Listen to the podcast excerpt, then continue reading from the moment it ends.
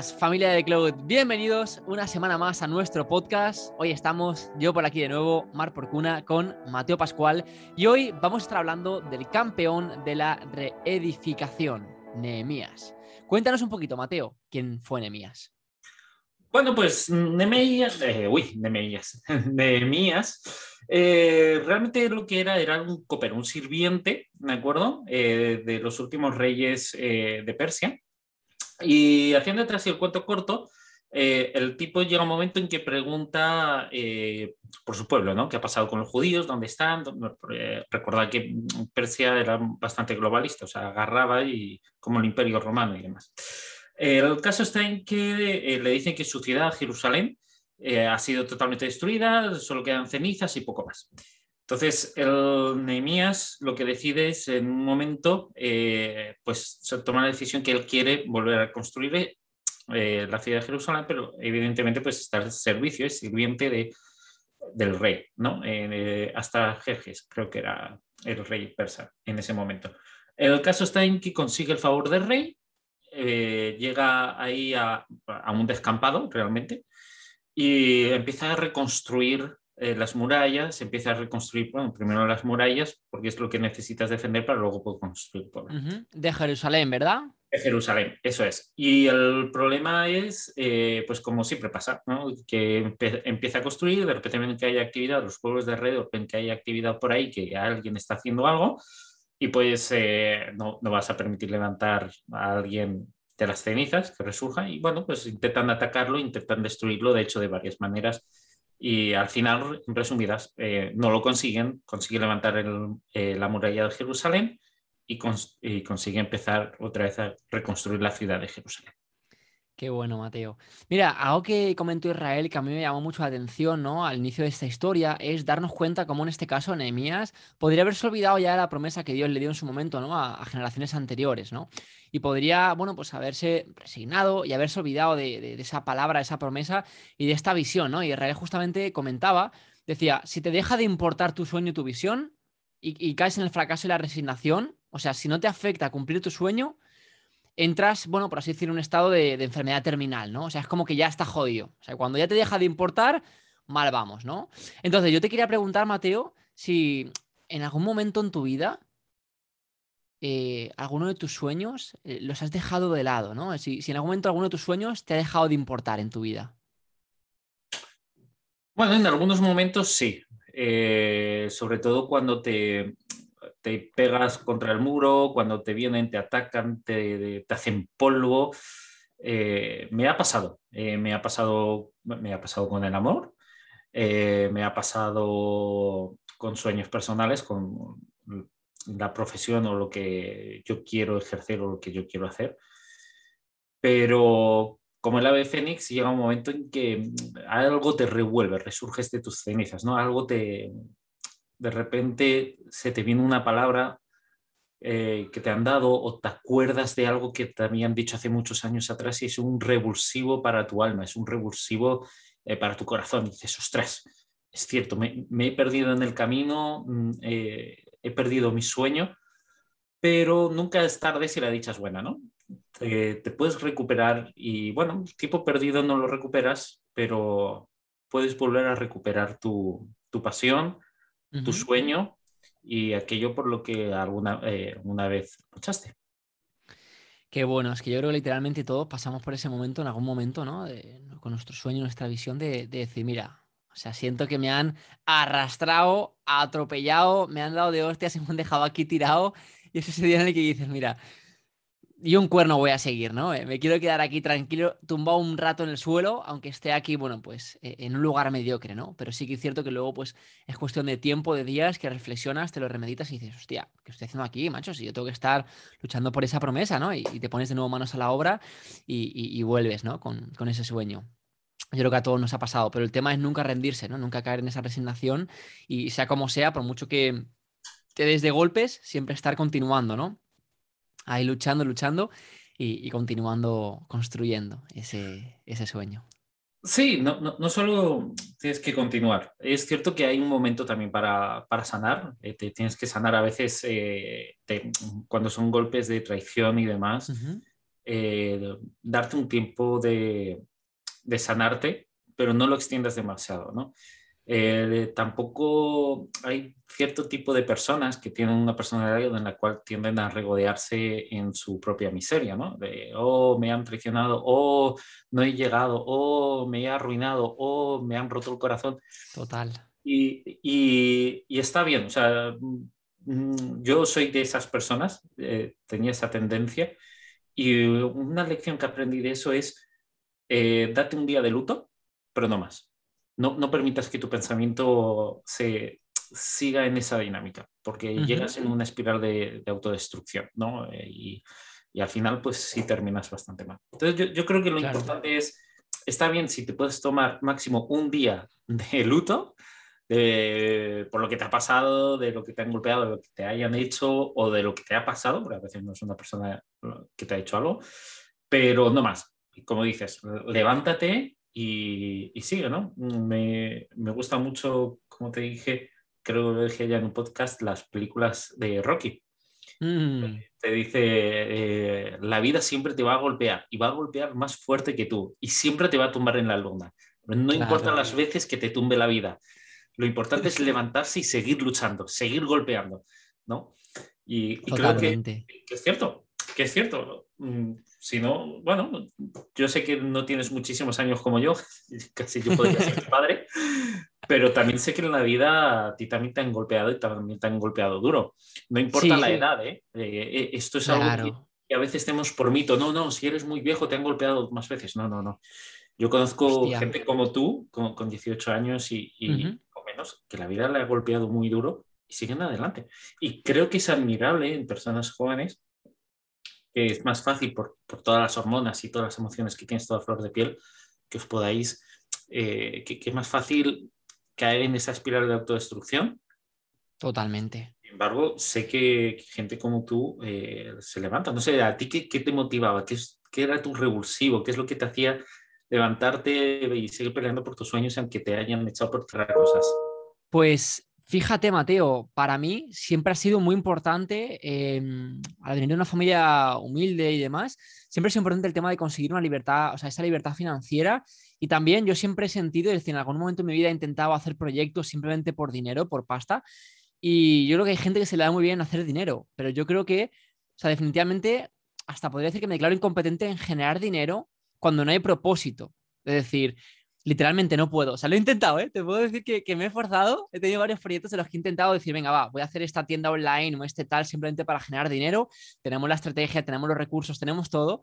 Pero decir, me aburre. Puedo hacerlo con mucha disciplina unas cuantas semanas, un par de semanas, pero es que ya la tercera ya estoy, estoy cansado. Entonces, eh, yo algo que también estoy agradeciendo mucho de, de The Cloud es como todo, ¿no? pues lo hilamos con, con, ese propósito. Y también fíjate que el otro día, Mateo, eh, vi un vídeo en, eh, en, inglés y hablaban de un término que le llaman snowflake. No sé si lo has escuchado, ¿no? Es decir, bueno, creo que la traducción en español es como de copo de nieve o algo así. Copito de nieve, sí, sí. Copito de nieve, ¿no? Pero este hombre lo, era un gran empresario y demás, que ya falleció, y este hombre llamaba snowflake a, a todos los jóvenes que, ¿cómo decirlo? Que no tienen self-esteem, o sea, que no tienen autoestima, que no tienen autoestima y que enseguida como que, que se derriten bajo presión, ¿no? Y me gustó mucho ese término porque hablaba, ¿no? De cómo, pues, a, medida que, las generaciones van pasando, cada vez somos mucho más blanditos. O sea, cada vez bajo presión, eh, petamos antes, eh, tenemos, de hecho, está calculado, por ejemplo, los hombres menos testosterona, es decir, cada generación tiene menos, menos testosterona. O sea, hay un montón de indicadores que justamente, como dice la palabra, indican de que cada vez nos estamos volviendo mucho más blanditos. Y a mí esto me da mucho la atención, yo que trabajo sobre todo mucho con hombres. Y además, yo en mis propias carnes lo he vivido, ¿no? Es decir, yo me sentí un snowflake, en este caso, ¿no? utilizando esta, expresión, un blandito mucho tiempo, porque cualquier inconveniente, cualquier reto, cualquier cosa que venía, era como que enseguida, ¡guau! Me inundaba esa emoción y, me, me, quedaba regodeándome ahí en el charco, ¿no? Revolcándome, como tú decías antes, pero no un día, ¿no? Como tú dices, sino varios días o, varias semanas ahí revolcándome, ¿no? Hasta que luego encontraba otra vez esa motivación y volvía. Pero yo definitivamente siento que lo que estamos haciendo con The Cloud es muy importante ya simplemente por esta parte del carácter, ¿no? O sea, esa serie de campeones, lo importante que es desarrollar ese carácter de ser un campeón, de entender que esto no solo va de construir, sino que va también de, de oye, mientras estás construyendo van a venir esos haters y, de tener la espada en mano, ¿no? Como, como comentaba este domingo Israel, y, luchar, porque van a venir esos obstáculos, ¿no? Entonces, yo creo que se nos ha educado tanto, ¿no? En esa sobreprotección que a veces creemos que esto va simplemente, venga, eh, de construir, ¿no? Esto es como coger legos en una habitación cerrada que no hay ningún, ningún reto, ningún, no sé, ningún, ¿cómo decirlo? Ninguna amenaza y que todo va a ser muy tranquilo, ¿no? La típica música así de ascensor y todo el rato construyendo, pero definitivamente creo que es importante empezar a entender que debemos forjar ese carácter porque esto no va a ser simplemente, venga, yo construyo aquí con calma, con música de ascensor, no, sino que mientras construyes van a haber palos, van a haber retos, obstáculos y, esa actitud, wow, hay que desarrollarla muchísimo. De hecho, yo te quiero preguntar, Mateo, tú que tienes dos hijos maravillosos, Em, ahora que estás en su plena educación, ¿no? que están creciendo, que todavía son, son bastante pequeños, ¿cómo estás, eh, es decir, cómo les estás inculcando esa mentalidad de que no sean unos blanditos? mira, mira, para eso antes te, te, voy a hacer un pequeño comentario de lo que has dicho rueda por ahí, ¿no? Eh, tiempos difíciles hacen hombres duros, los, eh, los, hombres duros crean mejores tiempos, los mejores tiempos crean hombres débiles, los hombres débiles crean tiempos difíciles. Wow. Entonces, eso es lo que nos está pasando y eso es lo que ha pasado. Cuenta que, por ejemplo, nuestros abuelos venían de dos guerras. De hecho, mi abuelo paterno luchó en la Primera y en la Segunda Guerra Mundial. Hostia. Entonces. perdona, eh, pregunta curiosa. ¿Sobrevivió la segunda? Sí, sí, sí, y sobrevivió a la segunda. Lo que pasa es que era suizo. Realmente no, batalló, pero sí protegió la, frontera suiza en la Primera y en la Segunda Guerra Mundial. Joder. Eh, claro, cuando ves que, por ejemplo, tenemos ahora el periodo más largo de la historia sin guerras en Europa, ¿sí? sin guerras tan grandes, eh, pues a veces llegas a la conclusión, y esto va a parecer muy heavy, pero a lo mejor necesitamos una guerra. Eh, lo que necesitamos es, salir de eso. Yo, a nivel personal, lo que he ido aprendiendo es, cuando no tienes una necesidad, cuando no pasas hambre, cuando no... Mm, porque tú puedes venir de una casa muy humilde, pero con suficiente economía para comer sí, días. Total. No necesitas trabajar, no necesitas esforzarte y no necesitas hacer esas cosas. Entonces ahí es cuando te vuelves un blandito, ¿no? Te pongo un ejemplo. Yo, yo empecé a trabajar con 14 años porque tenía que traer comida a mi casa. Entonces, ya cuando te tienes que levantar todos los días a trabajar y que el único trabajo que tienes, por ejemplo, es en la construcción, que es esfuerzo físico, donde todos los demás hombres, porque son hombres, tú eres un niño, te exigen más, carga 50 kilos a la espalda todos los días, levanta vigas, etcétera, etcétera, estás cansado, pero tienes un deber, tienes una obligación tienes que traer comida a casa. Eso te, es lo que te forja el carácter, eso es lo que te hace levantarte, eso es lo que te, te hace estar duro, ¿no? De decir, oye, me puedes presionar que no me voy a romper. A día de hoy, eh, los jóvenes, y lo puedo decir más que por vosotros, incluso con mis hijos, lo veo de que está todo hecho y está todo un clic. ¿Qué hago con mis hijos?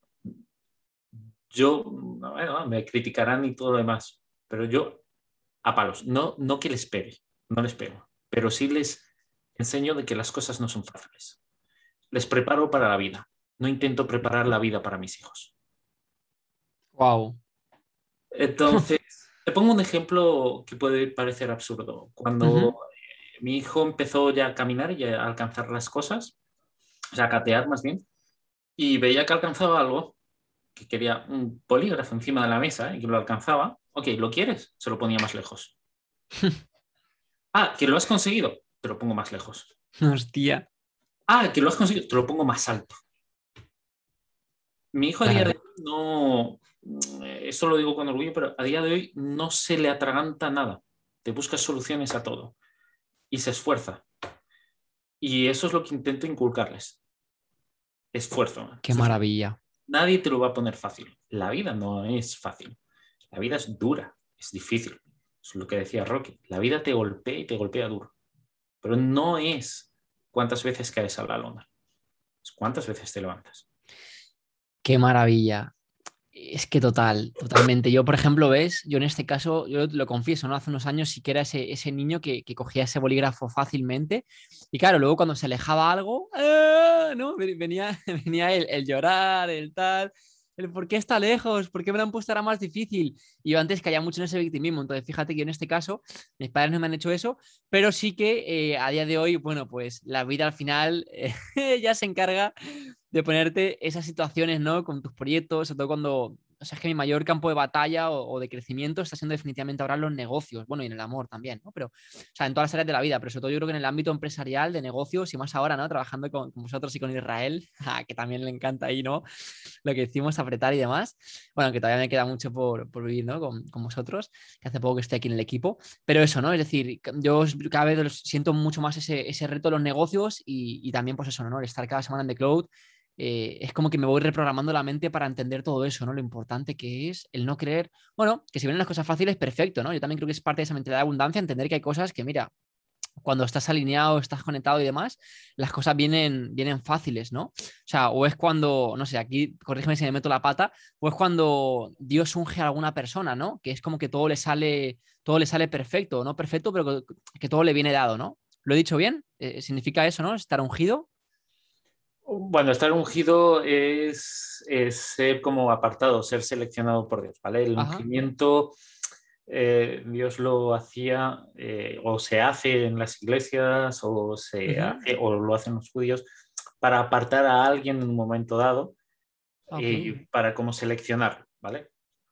Es una forma de decir, eh, es una consagración. Es como te consagro, te aparto. ¿Os acordáis? Eh, no sé si te acuerdas de cuando estábamos hablando con Dios, eh, de cómo hablar con Dios, que decía eh, santificado, ¿no? O sea, esa parte de santificado, ese ungimiento, ese santificado es un apartado, es voy a apartar esto, voy a apartar a esta persona de, eh, pues eso, de que se me, como la taza y el teclado, ¿no? Que ponía el ejemplo de Israel. Voy a apartar la taza del teclado porque si se me cae la taza, la golpeo, no se me vaya a caer el teclado y se me fastidie todo. eso realmente es el ungimiento. Yo, a ver, hay cosas que se te puedan venir fácil y eso realmente sería, eh, si quieres ponerlo en palabras un poco más religiosas, sería eh, la bendición de Dios, ¿no?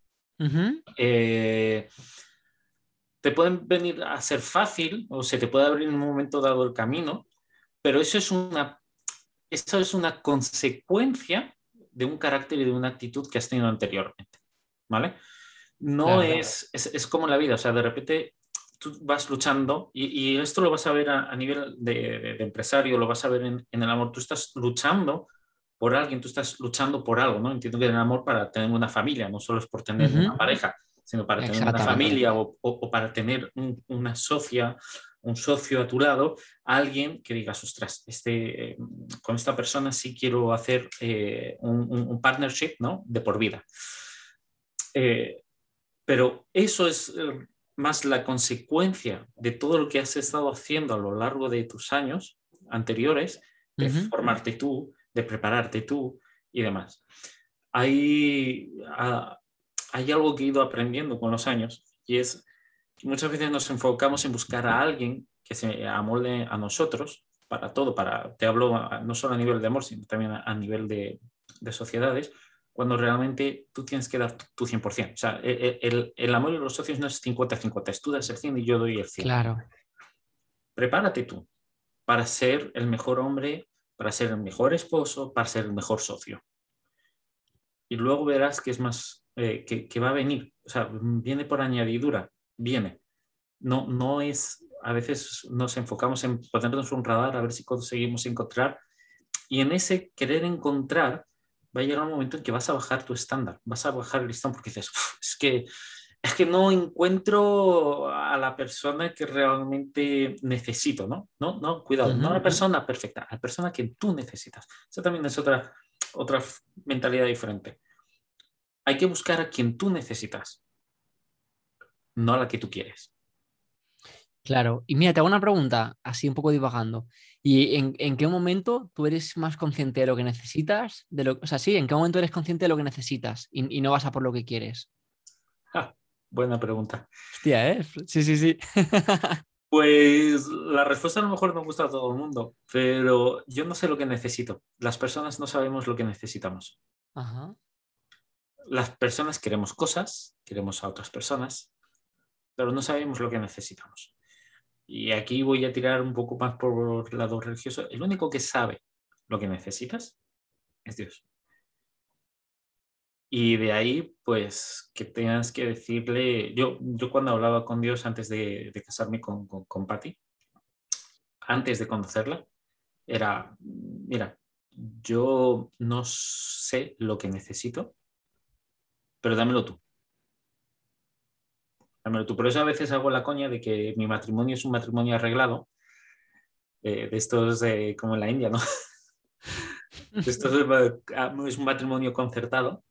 llegó un momento en que dije, mira, yo no, yo no sé lo que necesito, pero sé que hay alguien que sabe lo que yo necesito porque he visto, antes de casarme con, mi mujer, eh, estuve casado, fui divorciado, porque he visto lo visto, no sé elegir. No sé lo que necesito.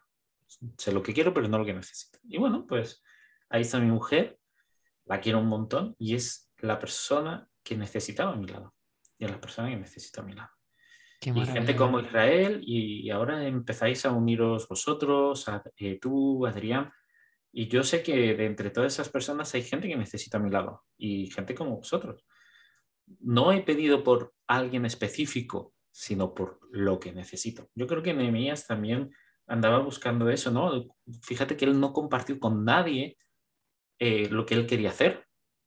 Él no dijo a nadie que quería construir una muralla para restituir Jerusalén. Él lo que hizo fue, ok, necesito construir murallas, voy cogiendo a entiendo que mm, a campesinos o, gente, constructores, vamos a construir la, esta. Oye, pues necesito a alguien que también sepa manejar la espada. Bueno, un pico y una espada tampoco es muy diferente. Venga, vamos a defender esto. A lo último, a lo último, a lo último, ya sí abrió su corazón y, dijo, no, no, si lo que quiero es construir esto. Ya casi cuando tenía la muralla terminada. Entonces, creo que esa es la, la parte importante. Nosotros como personas, como individuos, incluso como sociedad, no sabemos lo que necesitamos. Pero nadie, tampoco nadie te puede venir a decir tú lo que necesitas es esto, ¿no? Claro. Claro. Wow. Mm. pregunta al creador, pregunta a quién te creó. Si es que quien, va a saber lo que necesitas es tu padre. Tú pregúntale a tu padre, a, tu padre biológico. Tú pregúntale a tu padre, papá, ¿qué es lo que tú crees que necesito? Por eso en el amor a veces es tan importante presentar a, la pareja a la familia y que evalúe la familia a tu pareja. Porque a veces tú no ves cosas que ellos sí ven y que te pueden decir, esta persona sí te puede encajar, esta persona no. Es una mentira que nos han ido creando en los últimos años de no te casas con la familia, no, es que te casas con la familia. Creo que es importante. Qué bueno, qué maravilla, Mateo. ¿Cómo no? Por eso mismo tenía ganas de hacer un episodio contigo, que aquí nos coordinásemos. qué maravilla. Eh, me ha encantado, me ha encantado. Así que simplemente, Mateo, darte las gracias por, por, haber compartido este episodio conmigo. Gracias también a ti que nos estás escuchando en cualquiera de las plataformas digitales. Y nada más, que mandamos un fuerte abrazo y nos vemos el domingo en The Cloud o la semana que viene por aquí en el próximo episodio. Un abrazo. Un abrazo.